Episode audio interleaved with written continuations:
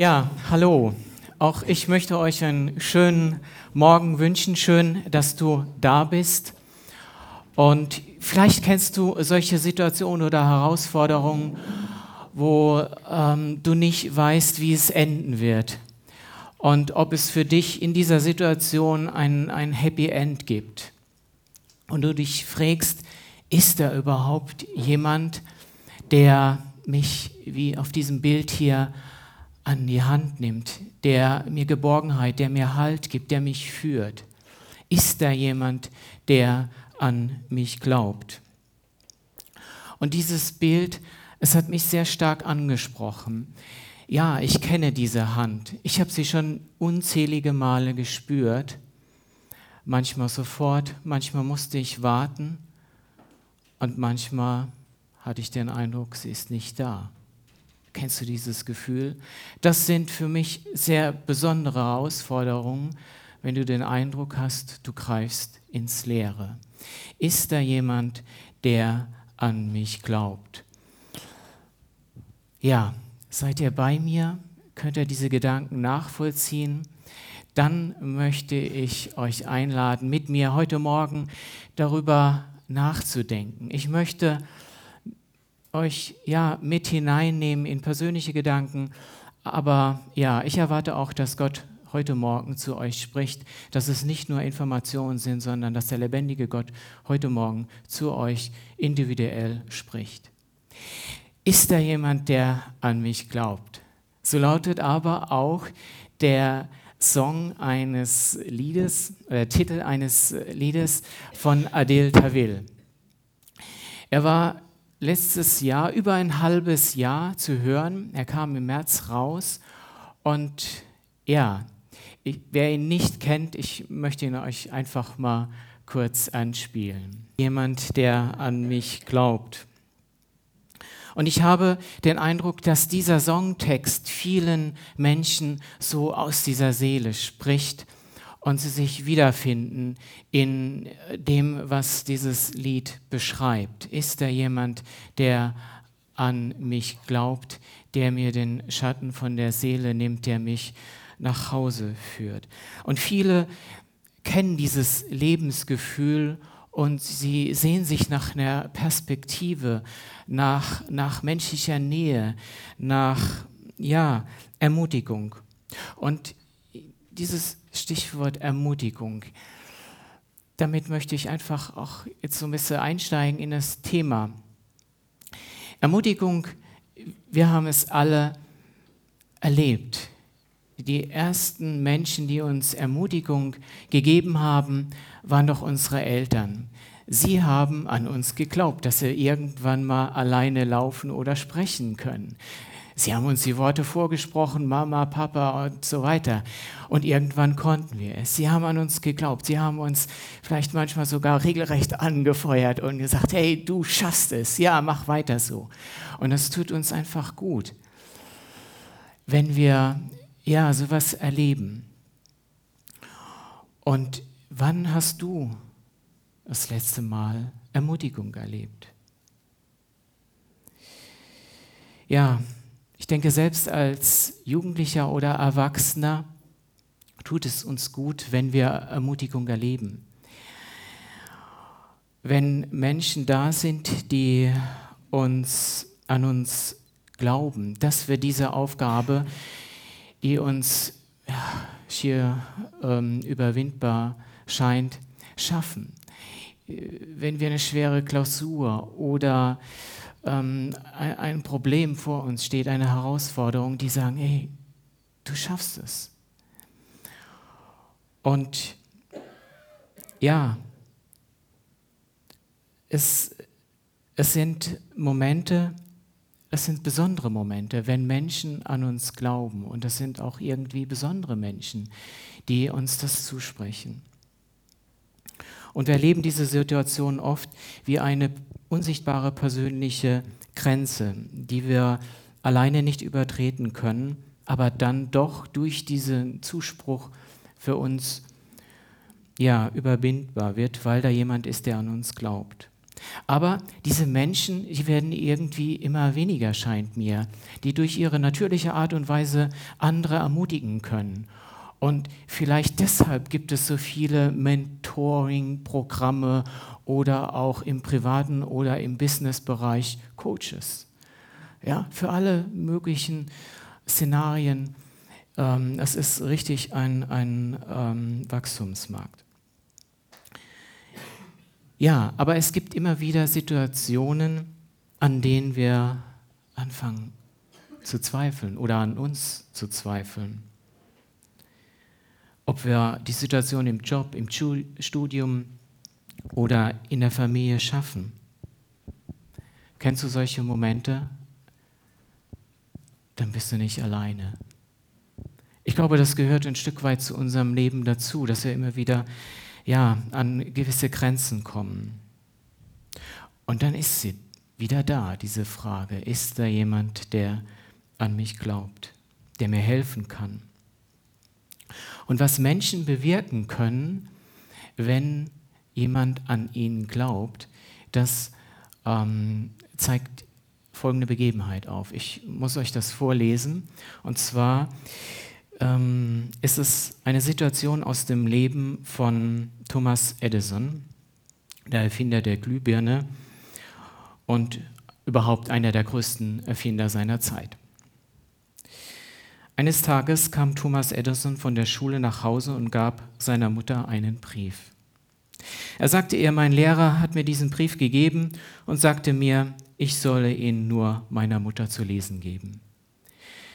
Die Mutter hatte die Augen voller Tränen, als sie dem Kind laut vorlas. Ihr Sohn ist ein Genie. Diese Schule ist zu klein für ihn und hat keine Lehrer, die ihn gut genug sind, ihn zu unterrichten. Bitte unterrichten Sie ihn selbst. Und viele Jahre nach dem Tod der Mutter, Edison war inzwischen einer der größten Erfinder des Jahrhunderts, durchsuchte er eines Tages alte Familiensachen. Plötzlich stieß er in einer Schreibtischschublade auf ein zusammengefaltetes Blatt Papier. Er nahm es und öffnete es. Auf dem Blatt stand geschrieben, Ihr Sohn ist geistig behindert. Wir wollen ihn nicht mehr an dieser Schule haben. Edison weinte stundenlang und dann schrieb er in sein Tagebuch, Thomas Edison war ein geistes, geistig behindertes Kind und durch eine heldenhafte Mutter wurde er zum größten Genie des Jahrhunderts. Sehr bewegend. Das kann ein Mensch bewegen, wenn er an einen anderen glaubt. Das kannst du bewirken, wenn du an einen anderen glaubst.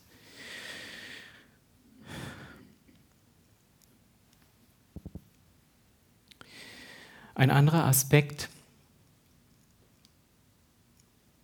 ist, ähm, ja, glaube doch an dich selber.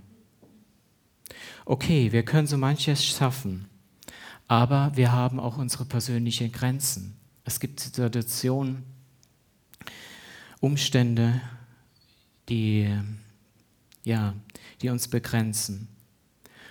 Und irgendwann kommt diese rote Linie. und du merkst, dass bestimmte Träume nicht erreichbar sind. Aber wie gehst du damit um? Gibst du auf? Oder sagst du, nein, ich will weitermachen? Und die Frage ist, wie willst du weitermachen? Und für mich gibt es zwei Aspekte. Wir haben eben von Edison gehört, was möglich ist, wenn andere an uns glauben. Und dann kann so eine Grenze doch überwunden werden. Oder lenken wir den Blick weg von uns, von unseren Möglichkeiten hin auf den, der uns designt, der uns geschaffen hat? Und ist da jemand, der mehr an mich glaubt als ich selbst? Ja, es gibt diese Dimension noch und auf diese Dimension möchte ich nicht verzichten. Und wer ist er eigentlich, der so an mich glaubt wie kein anderer? Der mich geschaffen hat und bestens kennt, Gott selbst, er glaubt an mich. Und dieser Gott ist ein absolut vertrauenswürdiger Gott. Er ist vertrauenswürdiger wie kein anderer. Und dieser Gott, er hat alle Macht im Himmel und auf der Erde. So wird er in der Bibel beschrieben, auch wenn wir ihn vielleicht manchmal anders erleben. Und in diesem Zusammenhang möchte ich nur mal ein paar Personen aus der Bibel nennen, die auch in auswegslose Situationen kamen. Und ja, wie, wie du und ich an ihre persönlichen Grenzen, wie zum Beispiel Abraham und Sarah. Sie waren zu alt, um ein Kind zu bekommen, aus menschlicher Sicht. Oder Josef, der lange zu Unrecht im Gefängnis saß, aber dann kam doch plötzlich die Wende. Oder Mose, vom Mörder zum CAO, zum Geschäftsführer, würde man heute vielleicht sagen. Oder Petrus, großes Mundwerk und wenn es drauf ankam.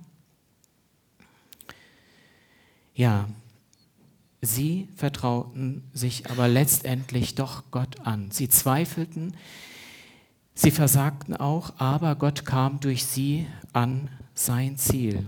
Und darum soll es doch auch bei uns gehen. Es geht nicht darum, dass wir groß rauskommen, sondern dass Gott groß rauskommt. Und eine Person, die ich eben genannt habe, die möchte ich mit euch noch mal so ein bisschen näher betrachten, und zwar Mose. Schaut euch dabei mal an, wie Gott mit Mose umgegangen ist. Sehr interessant. Und zwar Mose, er wird in der Bibel beschrieben als ein Stotterer. Als Prinz von Ägypten wird er zum Mörder und später zum Befreier von Israel. Und nachdem er einen Ägypter erschlagen hat, flieht er nach Midian, nach Nachbarland. Und dort lernt er seine Frau kennen, er wird zum Familienvater und er bekommt wieder einen Job als Schafshirte. Aber was ist aus diesem einst so visionären, ähm, jungen, starken Mann geworden? Da hütet er jetzt so diese dämlichen Schafe, ja, und denkt, Gott hat mich bestimmt vergessen. Hier, ja, hier laufe ich umher, die Schafe blöken mir die Ohren voll. Ich habe einen Menschen getötet, Gott hat mich aus seinem Gedächtnis gelöscht. Und diese Gedanken haben ihn zermürbt. Und diese Geschichte von Mose steht nicht bewusst für, für Menschen, ähm, ja, wie dich und mich, die, ja, wenn sie zurückblicken, ich denken, okay, das hätte ich anders machen können oder bewusst oder unbewusst einen, einen Fehler gemacht haben. Und ich könnte mir gut vorstellen, dass Mose folgende Selbstgespräche führte. Ey, das war's nach all dem, was ich da gemacht habe. Jetzt ist es aus. Glaubst du wirklich noch, dass Gott an dich denkt? Never, never, nie. Das kannst du knicken. Und ich glaube, Mose lief die ganze Zeit lang, 40 Jahre, mit dieser Lebenslüge in der Wüste herum. Und dann plötzlich, ganz überraschend, begegnet Gott ihm. Ihr könnt euch das vorstellen, wie wenn Gott euch, was weiß ich, an einem Dienstagvormittag begegnet. Und so war es bei Mose. Er hütete, also wie erwähnt, die Schafe. Und dann begegnet Gott ihm auf eine übernatürliche Weise in, einen, in Form einer Flamme. Und ich lese euch diese Stelle einmal vor. Es steht in 2. Mose 3, die Verse 1 bis 6. Als der Herr sah, dass er hinzutrat, um zu schauen, rief, Moment, Mose, okay, danke. Mose aber hütete die Schafe Jethros, seines Schwiegervaters, des Priesters in Midian. Und er trieb die Schafe über die Wüste hinaus und kam an den Berg Gottes, den Horeb. Da erschien ihm der Engel des Herrn in einer Feuerflamme mitten aus dem Dornbusch. Und als er hinsah, siehe, da brannte der Dornbusch im Feuer. Und der Dornbusch wurde doch nicht verzehrt. Und da sprach Mose, ich will doch mal hinzutreten und diese große Erscheinung ansehen, warum der Dornbusch nicht verbrennt. Aber der Herr sah, dass er hinzutrat, um zu schauen und rief, rief ihm Gott mitten ihm aus dem Dornbusch zu und sprach, Mose, Mose. Und er antwortete, hier bin ich. Dann da sprach er, tritt näher heran, zieh deine Schuhe aus von deinen Füßen, denn der Ort, wo du stehst, ist heiliges Land. Und er sprach, ich bin der Gott deines Vaters, der Gott Abrahams, der Gott Isaaks und der Gott Jakobs. Eine interessante Story und vielleicht fragst du dich, okay, warum sollte Mose die Schuhe ausziehen? Waren sie dreckig? Ich weiß es nicht. Aber eins steht fest, das lesen wir heraus. Es war ein besondere, besonderer Moment, ein, eine Begegnung mit dem lebendigen Gott, dem heiligen Gott. Eine intime Zeit. Und Gott gefordert, dass ihm die Schuhe auszieht. Aber ich denke, die Schuhe haben auch noch eine andere Bedeutung. Die Schuhe stehen hier für Moses Weg und seine Vergangenheit. Die vergangenen 40 Jahren ging Mose seinen eigenen Weg. Und Gott sagt hier, Mose, mein Junge, zieh deine Vergangenheit aus. Leg deine Zweifel ab, leg deine Angst ab, leg deine Bedenken ab. Wir fangen neu an. Wir drehen ein neues Ding. Bist du dabei? Und lass deine Vergangenheit, lass deine Zukunft nicht von deiner Vergangenheit bestimmen. Und Gott stellt sich Mose vor als der, ich bin für dich da, so heißt es in einer modernen Übersetzung, aber es heißt so viel wie ich bin, der ich bin. Und ich bin für dich verfügbar. Nicht immer so, wie du dir das vielleicht vorstellst, aber ich bin da. Und du kannst fest mit mir rechnen. Meine Zeit und Möglichkeiten sind nicht begrenzt. Du kannst mir keine Schranken setzen. Ich bin nicht limitiert. Ja, Mose war schon lustig, weil er tritt in den Dialog ein mit Gott und er will ihm verklickern, dass er eine Null ist. Er sagt, Herr, ich kann nicht, ich kann nicht reden, ja, weil Gott gab ihm den Auftrag, zum Pharao zu gehen und das Volk dann zu befreien. Ihr kennt es. Und da fängt Mose an, mit Gott rumzumachen.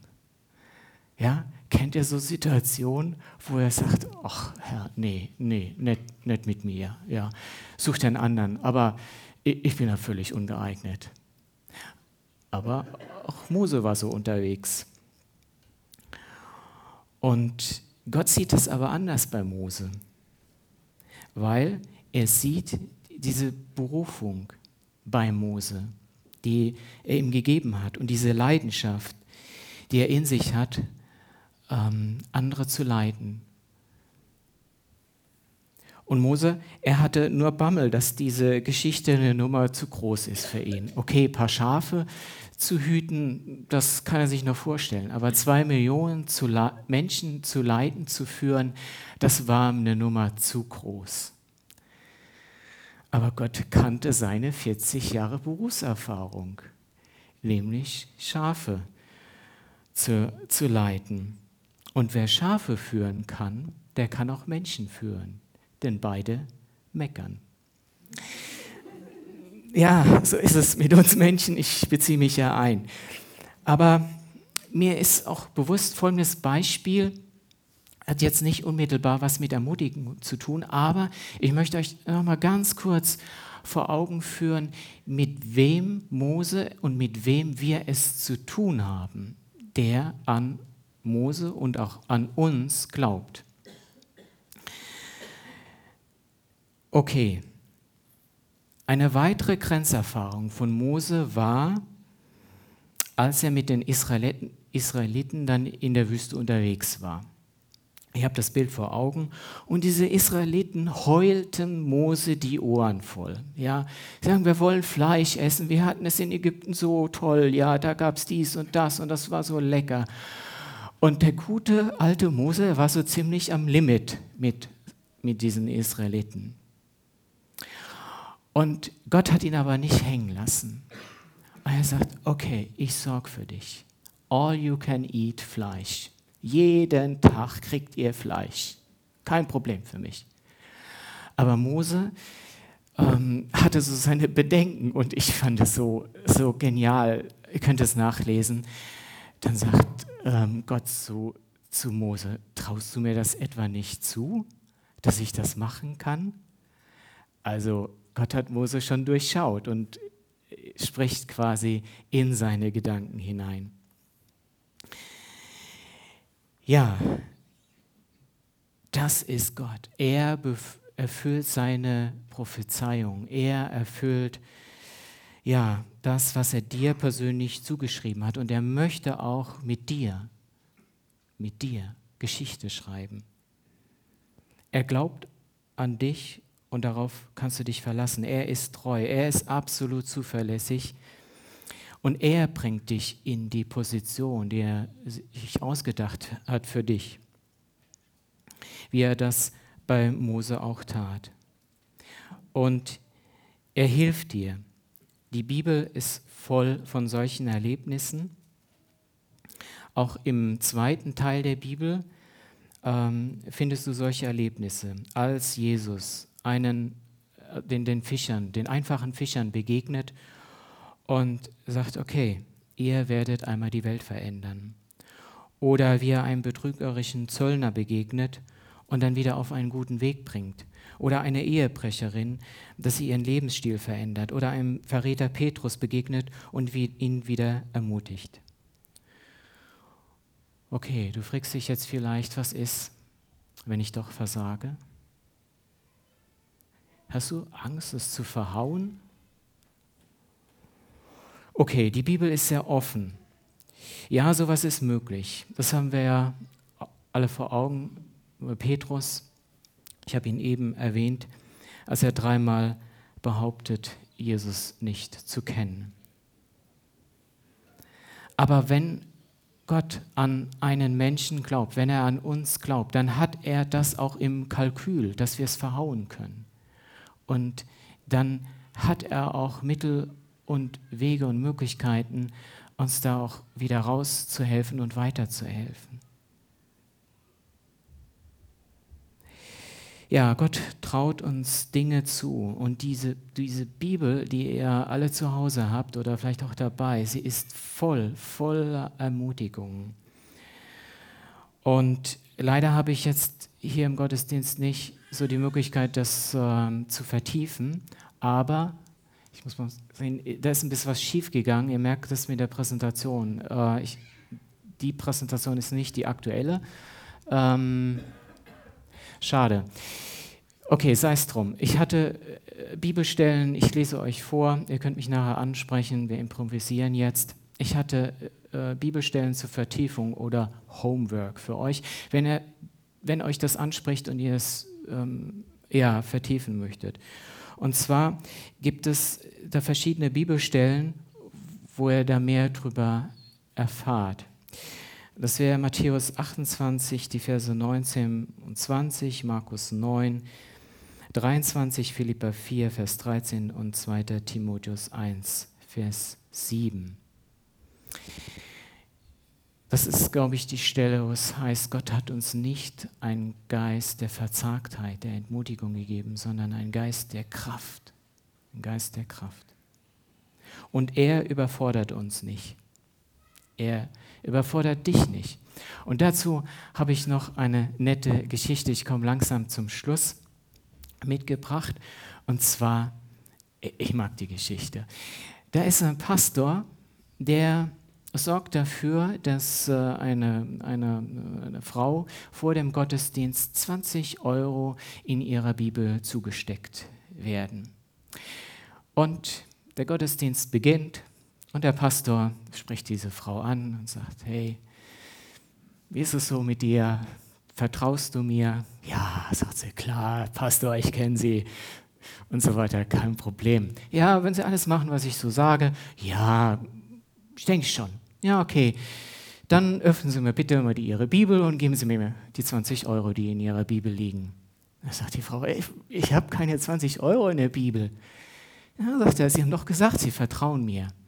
Zögerlich macht die Frau ihre Bibel auf und zu ihrem Staunen findet sie 20 Euro. Sagt sie, ey, pass, pass auf, wie kommen die 20 Euro da rein? Ja, sagt er, die habe ich Ihnen vorher zustecken lassen. Okay, ich habe euch keine 20 Euro jetzt zustecken lassen, ihr braucht gar nicht zu gucken äh, in der Bibel. Aber was will ich euch damit sagen? So ist Gott unterwegs. Er steckt dir und mir verschiedene Gaben zu. Ja, und er möchte, dass wir sie einsetzen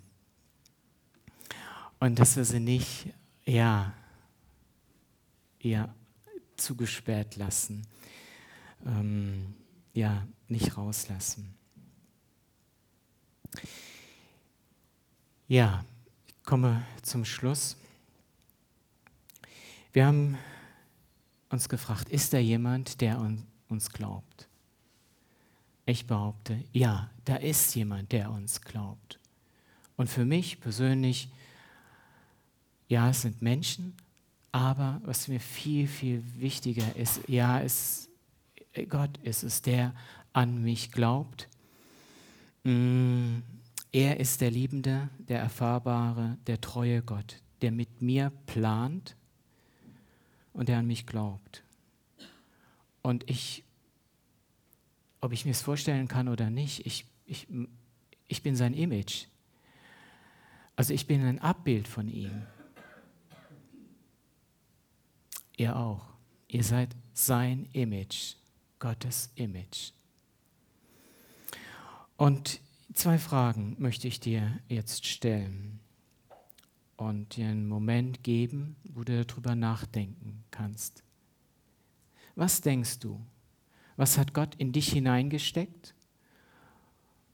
Und die andere Frage lautet, wo brauchst du neuen Mut, eine Ermutigung? Wir hören ein bisschen Musik und ihr könnt im Moment darüber nachdenken und die Frage für euch im Stillen beantworten.